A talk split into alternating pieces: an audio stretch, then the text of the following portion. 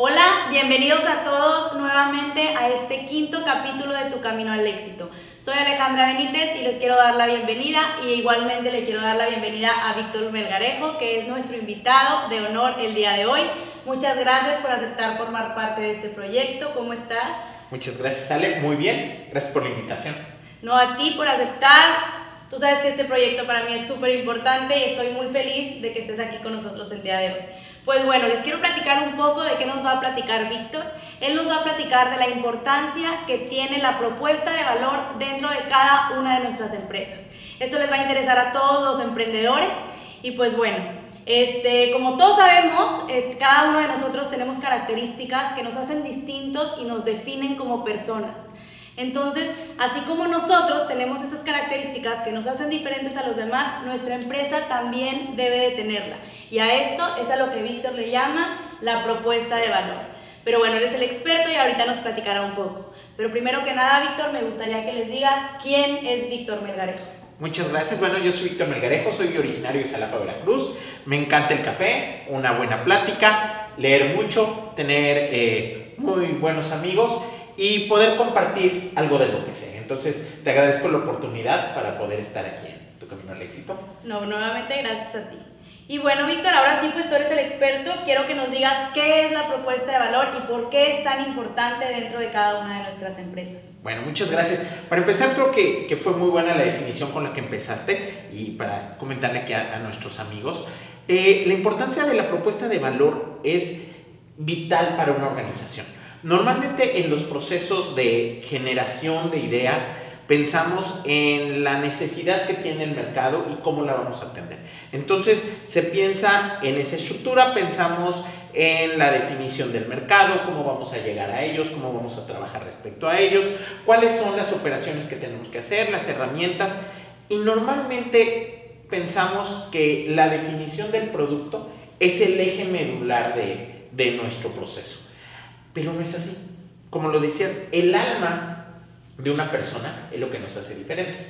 Eh, físicamente tenemos eh, las mismas capacidades y demás, pero los rasgos distintos no los da esa personalidad, ¿no? Por ejemplo, tú puedes ver a hermanos gemelos que se comportan de forma diferente porque tienen una personalidad distinta. Entonces, e, esa personalidad es lo que nos va a ayudar dentro de la empresa.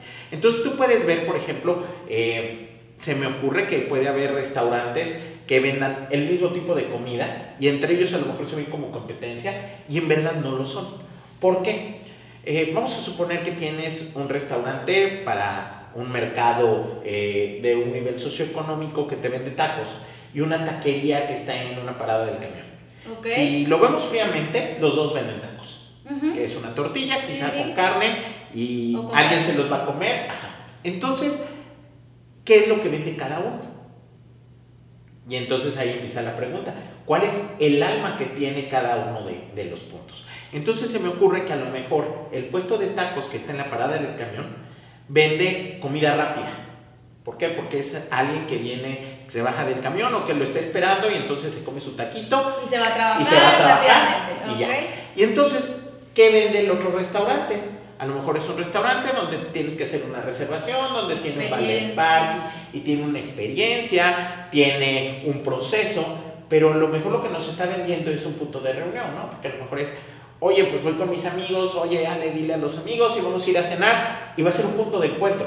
El pretexto es el tal, pero lo que queremos es convivir, platicar, actualizarnos.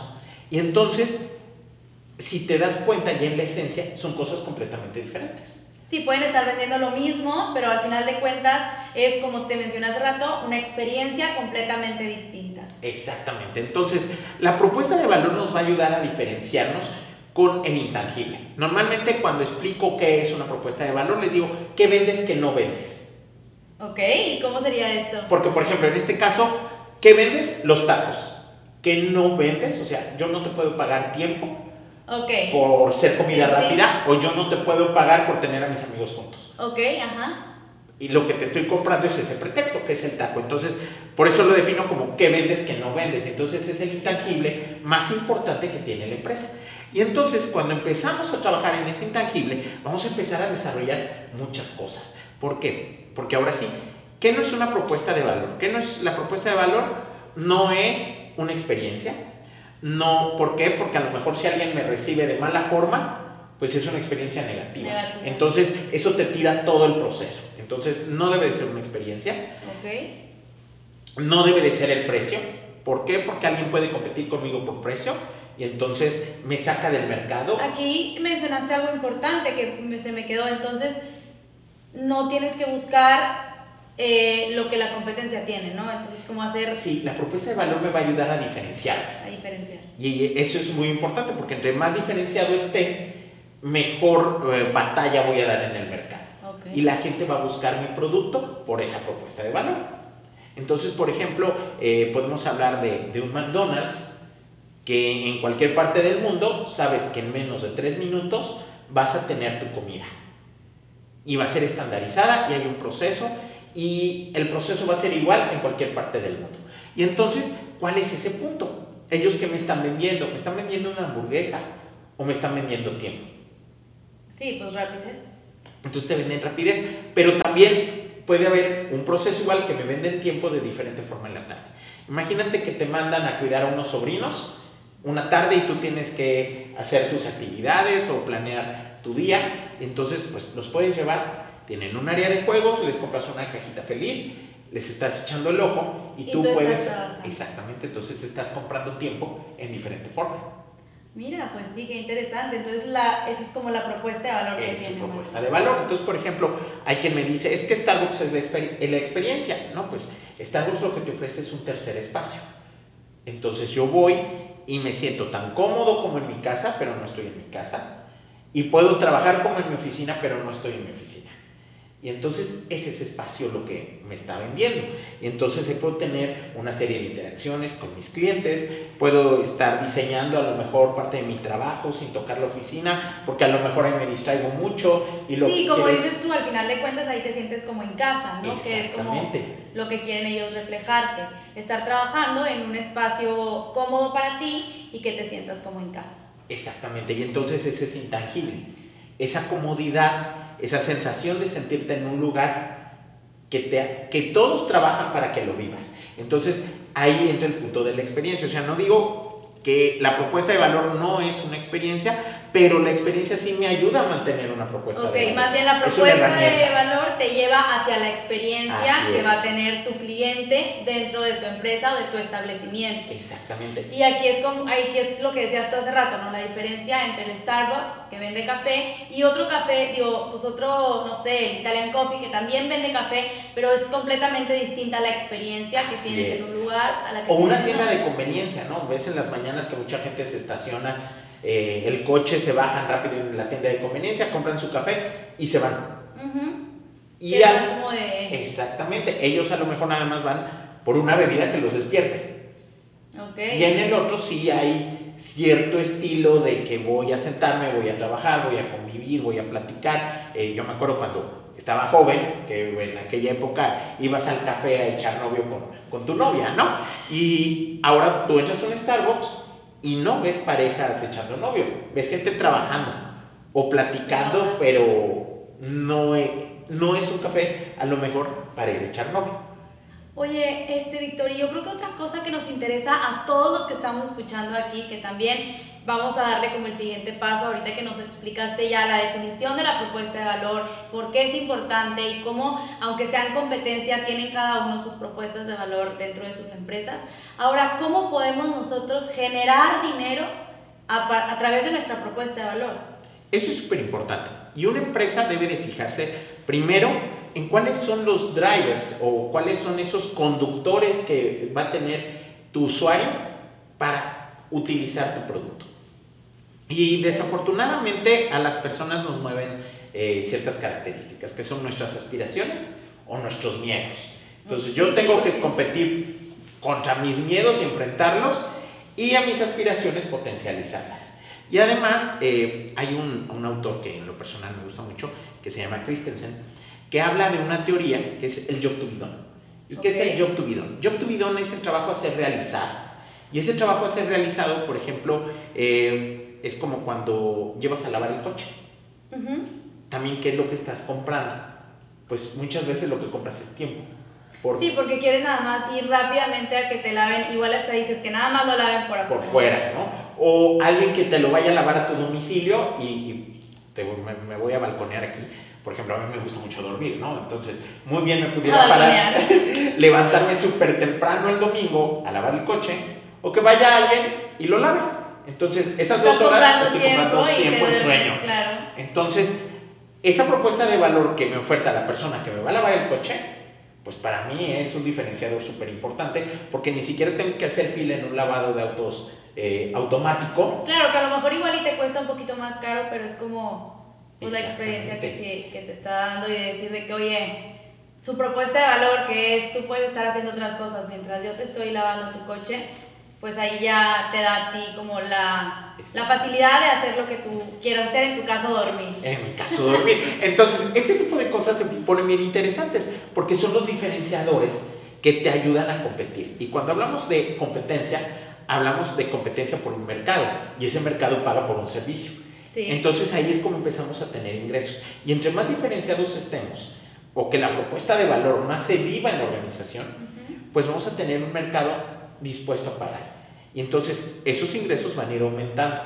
Y entonces aquí viene una decisión importante y, creo que eh, para nuestros amigos que nos están viendo, son decisiones que hay que tomar en cuenta. Normalmente en los procesos de emprendimiento, muchas veces tomas lo que, lo que va entrando a la organización y no tienes una planeación financiera. Entonces creo que ahí es donde empieza la parte importante. Cuando la propuesta de valor te empieza a ayudar a generar esos fondos para que crezca tu proyecto, que como tienes eh, planeado en tu estructura del negocio, cómo vas a invertir, también tengas una parte para ahorrar. Claro, que eso te va a hacer también crecer al final. Exactamente, porque hay un ciclo de vida de producto y en ese proceso tenemos el famoso gap o el abismo que normalmente muchos emprendedores enfrentan y se va ampliando precisamente por falta de recursos. Oye, y por ahí también, este, en esa parte que es como este gap que hablas, muchas veces las empresas caen por esto mismo que platicabas, ¿no? que no tienen una estructura financiera bien planeada, bien planificada, que los lleve de la mano y que los ayude a crecer. Entonces este gap es muy importante porque tú dices, oye, igual arrancaste súper bien, te está yendo muy bien, pero ahora, oye, con estos ingresos, ¿qué es lo que voy a hacer? ¿no? Así es, y fíjate que, que de hecho cuando tú ves la curva es así como una joroba de dinosaurio, hay una parte y se va abriendo cada vez más entre menos recursos tengas. Okay. Pero sí hubo un arranque, una parte de su vida. Entonces, cuando tienes esos ingresos, es importante hacer un ahorro. Okay. Precisamente para que puedas tener el recurso necesario cuando se acabe el ingreso para pasar a la siguiente etapa. Y es un proceso que desafortunadamente pasa en muchas empresas en México y en el mundo. Normalmente una o dos de cada diez sobreviven a los primeros dos años de operación y normalmente lo que las mata es ese abismo que se genera en esa parte del proceso, que puede ser por falta de planeación, tanto estratégica como también falta de planeación financiera. Entonces, creo que ahí es bien importante que la propuesta de valor, si te ayuda a tener el ingreso necesario, también tengas tú un valor importante en saber invertir y en saberlo ahorrar. Ok, muy bien. Entonces, eh, dentro de ese proceso y eso nos va a ayudar a potencializarla, porque una vez que la tenemos definida, podemos replicarla. Y entonces ahí hablamos otra vez de un crecimiento. Cuando tenemos crecimiento, podemos tener empaquetado dentro de un modelo de negocio, teníamos esos miedos, esas aspiraciones y ese yo to be a ser realizado. Entonces, eso es por parte del usuario, que es lo que quiere. Y ahora nosotros, ¿cómo la vamos a reflejar? ¿Cómo mejoramos esas aspiraciones que tiene nuestro cliente? ¿Cómo vamos a hacer que crezca? ¿Cómo vamos a hacer que si ya se sentía feliz, se multiplique por 10 esa felicidad? O sea, también cuando tenemos nuestra propuesta de valor, eh, nada más para ver si te, si te entendí bien, cuando tenemos nuestra propuesta de valor, año por año podemos ir como exponenciando esta propuesta de valor para que si mi propuesta de valor era mantener felices a mis clientes este, cada vez que vengan o algo así, bueno, ¿qué puedo hacer para que estén todavía más, o sea, que, su, que, su, que esta propuesta y que esta experiencia sea todavía más fuerte cada, cada, vez? Que la logre vivir. Que la logre y, vivir. Y, cuando tú como cliente de un eh, producto eh, la vives, te vuelves un fiel seguidor de esa marca. Y entonces, por ejemplo, tenemos muchas marcas que no tienen clientes, que tienen fanáticos. Sí, que es de que no la cambian, o sea, que de repente, oye, puede alguien ofrecerte igual un producto eh, de la misma calidad, pero tú ya estás como casado con una marca, este, no sé, por ejemplo, de repente, poniendo algún ejemplo en las computadoras, que existen diferentes marcas y hay gente que, por ejemplo, yo estoy casada ya con una marca y de verdad no la quiero cambiar, o sea, igual mi celular yo ya lo tengo tipo casado con una marca y no lo quiero cambiar y por más que me dicen, oye, ¿sabes qué? Este está mucho más padre, mira todo lo que tiene, bla, bla, bla pues yo ya me casé con mi marca, ¿verdad? Este, no sé, igual y por porque se me facilitó en el momento en el que me cambié en ese momento, o sea, de que a esa marca o a ese este, artefacto, lo que sea. Y pues de ahí ya no quiero salir, ¿verdad? Entonces yo creo que eso pasa muy seguido con diferentes... Porque estás viviendo una propuesta de valor, o sea, esas marcas, por ejemplo, te venden la usabilidad del producto. Que cualquier persona puede ser un expertazo en el programa que esté utilizando gracias a la usabilidad que tiene el producto. Sí, que se pueden conectar todas unas con las otras. Y que tienes la tableta, el teléfono, la computadora, los dispositivos de la casa ya interconectados. Y es muy fácil de, usarlos. Entonces, esa propuesta de valor se vivió en el primer producto que fue la computadora. Y luego sacaron eh, el dispositivo de música y también se vivió. Y luego el teléfono y también se vivió. Entonces, eso es muy importante. Tú puedes potencializar tu propuesta de valor, pero nunca se te debe de olvidar.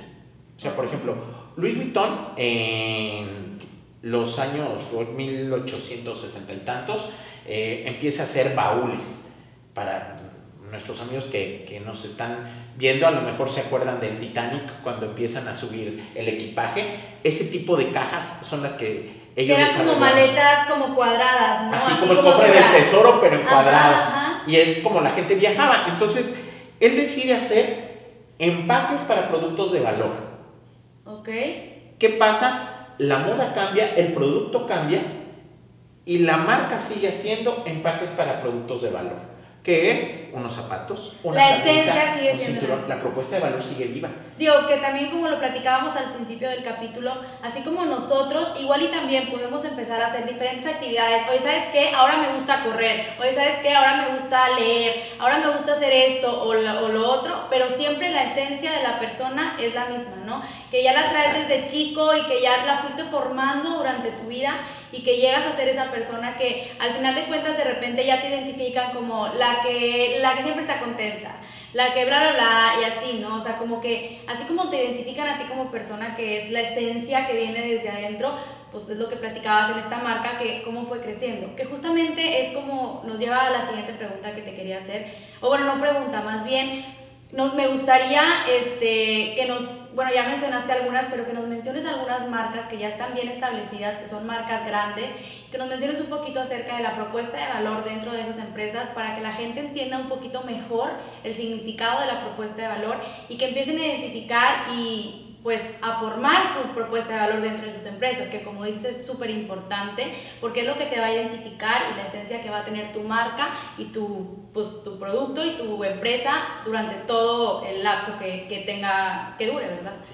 Fíjate que ahorita que decías, por ejemplo, puedo regresar a algunos de los ejemplos que te dije y por qué es importante que la propuesta de valor se viva. Es importante que todas las personas del equipo, desde los altos ejecutivos, mandos medios y gente que está operando la organización, la sepan, la conozcan y la vivan. Ok. ¿Por qué? Porque entonces yo cuando llego como cliente, voy a saber que ese, ese proceso lo voy a vivir porque ellos son embajadores de marca. Ok. Cada, cada, interacción que yo tengo, cada punto de verdad que yo tengo con la organización a la cual estoy comprándole un bien o un servicio, me va a reflejar esa propuesta de valor y me la debe de reflejar. Por ejemplo, si hablamos de American Express, hablamos de un servicio. Y tú puedes hablar, eh, alguna vez tuvimos un problema que a mi hermana le robaron la bolsa, y entonces me acuerdo que llamamos por teléfono y a mí me encantó que la primera pregunta fue, ¿están bien? Que normalmente tú hablas a un banco y te contesta una grabadora en marque 0, marque 1, marque 4, marque 5 y oye, me urge y que alguien te dé esa certidumbre en un proceso. Y hasta te sientes más acogido, ¿no? O sea, oye, me está acogiendo, se está preocupando por mí y esa es como la propuesta de valor que tienen eh, pues en American Express, ¿no? Que es, oye, primero ver si el cliente está bien, si no le pasó nada, porque te estoy brindando un servicio más que, pues, simplemente una cuenta, ¿no? Sí, y me preocupas tú como persona. Y al final, todas las organizaciones sabemos que tienen una utilidad que cuidar y demás, pero tú te casas con esa marca. Porque es, oye, ellos se preocupan por mí, entonces yo sigo trabajando con ellos. Y entonces, por ejemplo, regresamos a los dispositivos móviles. Oye, la usabilidad. Oye, te dicen, es que está muy caro el teléfono. No importa, lo vale. Y entonces, de hecho, aquí viene una palabra importante, y, y la acabo de decir, lo vale. Eh, creo que normalmente confundimos tres términos, costo, precio y valor. Cuando hablamos de costo hablamos de producción, cuando hablamos de precio hablamos del precio que viene en la etiqueta, que es lo que pagas por un producto.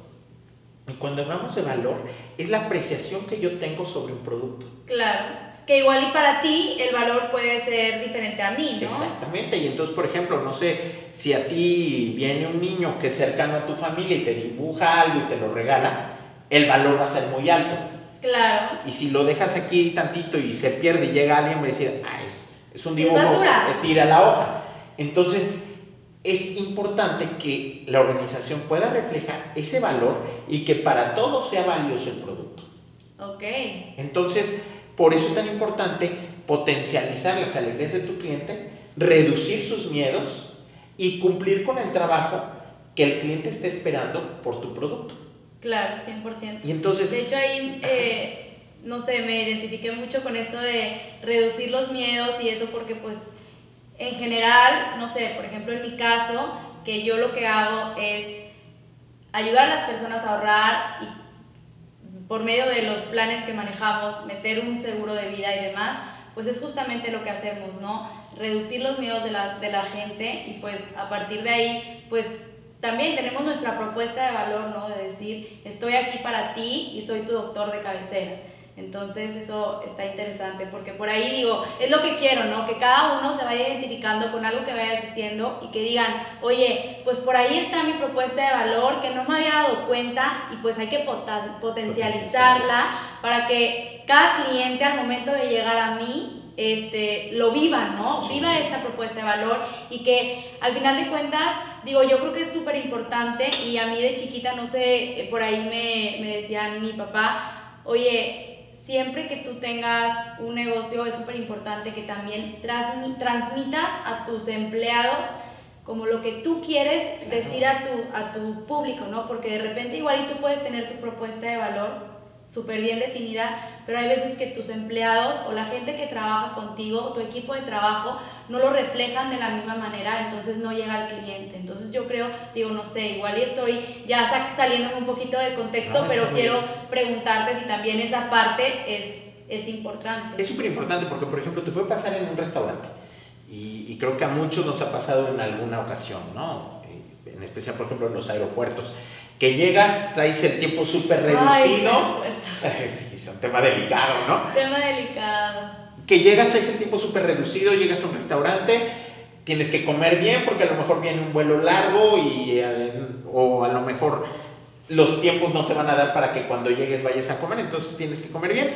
Pides algo, se tarda. Preguntas, nadie te sabe dar información o te tienen con una mala cara que además yo, yo creo que eh, desafortunadamente el trabajo de mesero es bastante ingrato porque el pobre mesero siempre tiene la culpa de todo. Si tú te equivocas al pedir, tiene la culpa. Si en cocina se equivocan, tiene la culpa. Si en caja se equivocan, tiene la culpa. Entonces, también nos invito a que pensemos un poquito más en, los, meseros. Entonces... De que paréntesis... Sí, por paréntesis, por favor. Hacen su esfuerzo por atendernos bien, pero todas las variables siempre están en su contra. Entonces, yo creo que es bien importante que como organización puedas apoyar precisamente a tu personal, que si tuvo una mala experiencia, también los cuides, para que ellos puedan vivir un momento agradable cuando están dando el servicio. Porque eso además potencializa y vas y dices, oye, qué padre, que me tratan súper bien, me conocen, ya saben qué es lo que me gusta. Oye, de hecho, este, hablando ahí como de restaurantes, yo creo que eso, ¿no? Animar a tu gente es súper importante. La vez pasada me quedó muy grabado que fui a Guadalajara a un restaurante y apenas iban a abrir, nosotros no teníamos reservación, entonces llegamos ahí a ver si nos podían dar una mesa y me di cuenta de que estaban todos reunidos, eh, todo como el personal junto con el dueño reunido antes de abrir el restaurante y preguntando qué hicimos ayer y cómo podemos mejorar del día de ayer. Que eso, o sea, yo se me quedó súper grabado y dije, wow, ¿cómo? O sea, lo voy a aplicar en mi vida, ¿no? yo creo que eso también es parte de su propuesta de valor y es parte de que los, las personas que trabajan ahí se sienten acogidas por su jefe y dicen, oye, así como él me trata a mí, yo voy a tratar también a los que, a los que tengo en, en el restaurante en este caso, ¿no? Y también como que ahí los animaba mucho a, oye, acuérdate que ayer nos equivocamos en esto, no lo vayan a regar otra vez, etcétera, etcétera. Y pues, no sé, como que ahorita se me vino mucho a la mente con todo lo que nos has estado diciendo. Por ejemplo, y te voy a platicar un poquito de un caso personal.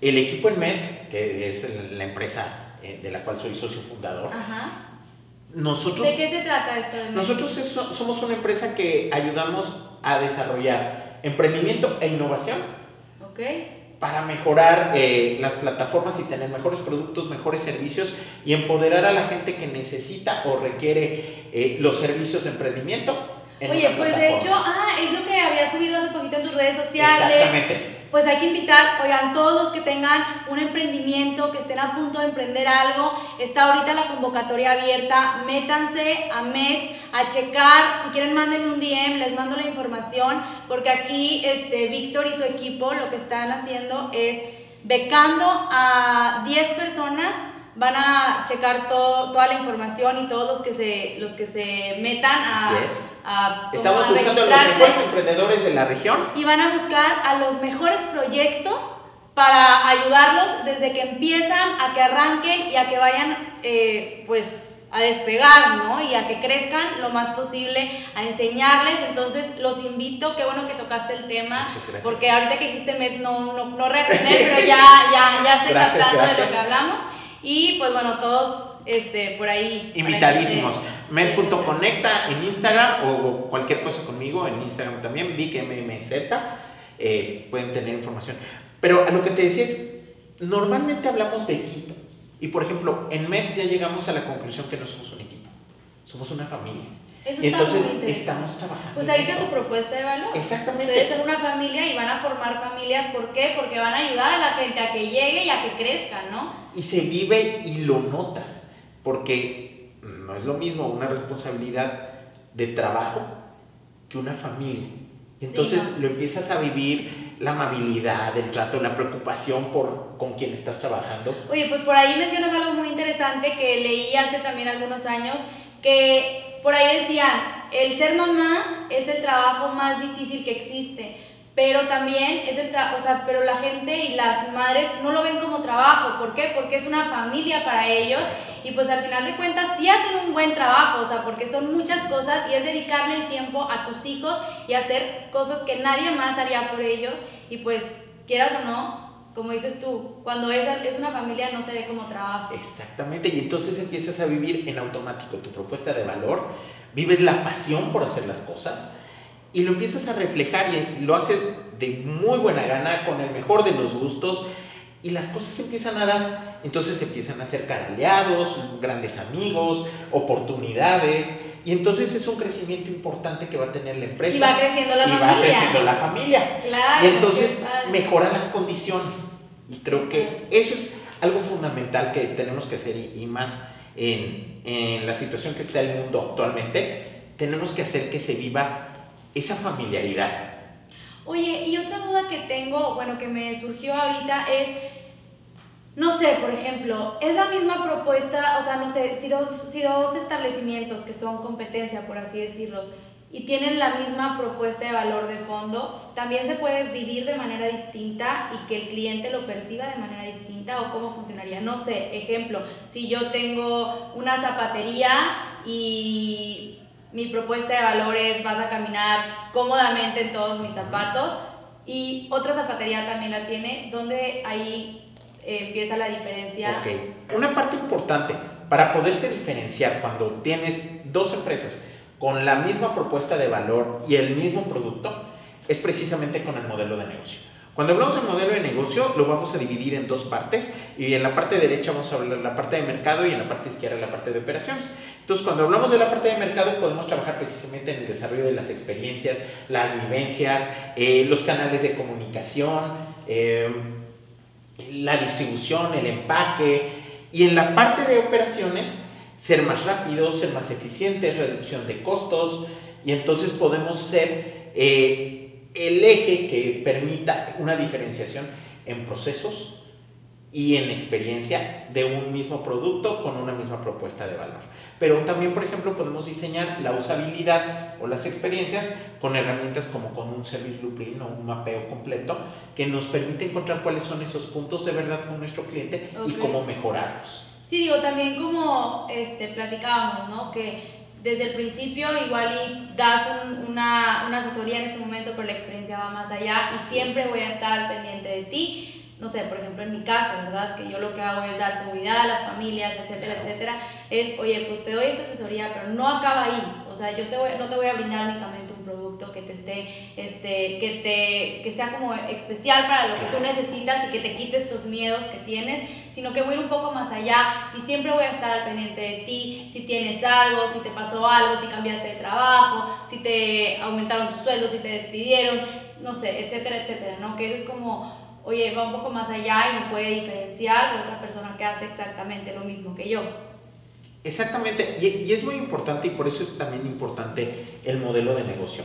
Y si tú ves una herramienta, eh, para quien lo quiera eh, ver, eh, pueden buscar modelo de negocios de Osterwalder. Son nueve cajitas acomodadas, pero la central es la propuesta de valor, porque se vuelve esa bisagra que nos permite articular la parte de la atención al cliente con la parte de la operación y poderla vivir y desarrollar desde dentro de la organización hasta el usuario y el cliente final.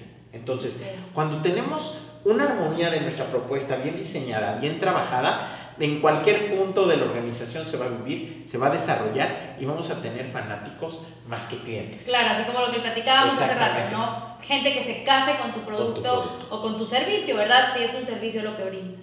Oye, pues qué padre, no sé si hay algo más que quieras mencionar o por ahí también al final de cada capítulo me gusta mucho como dejar algo que les recuerde y algo que les deje, ¿no? Y a mí me gusta mucho siempre decirle a las personas que me acompañan, oye, ¿qué libro nos recomendarías leer? Que vaya de acuerdo con el tema que tocamos en este momento. Digo, como tú mencionaste al principio, a ti te encanta leer. Esta es una de las características que tienes y pues yo creo que nos vas a recomendar algo que nos va a servir y que pues nos va a ayudar, ¿no? También a, a poder y llegar a definir nuestra propuesta de valor, porque a veces igual algunos van a decir, híjole, a mí no sé cómo, eh, cómo, saber y cómo encontrar mi propuesta de valor. Entonces igual y si nos recomiendas por ahí algún libro. Mira, yo creo que eh, es, es muy recomendable Business Generation de Osterwalder precisamente, donde nos explica el modelo de negocios y precisamente va hablando de cada una de las cajitas, en especial de la propuesta de valor, para que tengamos un contexto y podamos encontrar cómo podemos desarrollarlo para nosotros y para nuestra empresa. Ok, o sea, este, este que mencionabas anteriormente es un libro. Sí, son, ah, es, un libro y una herramienta. Ah, okay, eh, es, es una caja, bueno, son nueve cajitas acomodadas en un rectángulo, pero el libro nos va platicando paso a paso cada una de las cajas y luego vienen los ejemplos. Se divide en dos partes, la primera es la teórica y la segunda es la práctica. Entonces, la verdad es de una lectura ligera, tiene muchos dibujitos, mucha estructura, muchos ejemplos tiene un complemento importante en línea, entonces tienes herramientas y puedes jugar ahí. Tiene hasta stickers para ir armando los, los modelos de negocio. Entonces, no solamente vas a aprender, no solamente vas a desarrollar tu modelo de negocio, también se van a divertir. Qué bueno, porque por ahí también, este, no sé si has visto en mis redes sociales que estoy tratando de invitar a la gente a leer un libro al mes y pues a veces me dicen, híjole, es que a mí me choca leer, o sea, me yo quisiera, pero de verdad no puedo, o sea, no me gusta. Y si dices que este libro es muy dinámico y fácil de digerir, pues yo creo que por ahí pueden empezar y está muy padre porque si tú estás emprendiendo algún negocio o si traes alguna idea de emprendimiento, puedes empezar a definir tu propuesta de valor desde ahorita para que vaya desde los cimientos, ¿no? Así como nosotros desde que nacemos empezamos a formar nuestra identidad, pues también que tu empresa tenga su propia identidad y que la gente la reconozca como tal y que toda la esencia que tú quieras esté planteada en tu proyecto desde que lo inicias. Entonces, yo creo que está muy bien empezar con este libro y pues yo creo que este podcast, este capítulo le va a ayudar a toda la gente que está por emprender. Este, por ahí vienen también cosas muy padres que les quiero platicar más adelante, que voy a invitar a gente muy fregona que ya tengo. Entonces, pues ya nada más me queda agradecerte nuevamente. Muchas gracias por la invitación. Por venir a este capítulo, darnos esta información que es básica para todas las personas que emprenden. Gracias nuevamente por estar aquí en Materializa tus sueños. Este, y por ahí también quiero agradecer a todos ustedes por llegar hasta el final de este capítulo. Cualquier duda que tengan, no duden en escribirme. Si por ahí quieren también aplicar para lo que platicamos hace rato de MED, mándenme un DM. Yo por ahí les mando la información, la voy a tener fresca para ustedes. Y pues muchas gracias a mi equipo de trabajo, a José Elio Delgado por estar aquí una vez más ayudándome a grabar este video, a Lucas, que es ahora el que me va a estar ayudando con toda la parte de la edición. Y por ahí, pues agradecer también a Mariana, a Moa, por mi maquillaje y peinado. Y nos vemos en el siguiente capítulo de Tu Camino al Éxito. Muchas gracias nuevamente por estar aquí.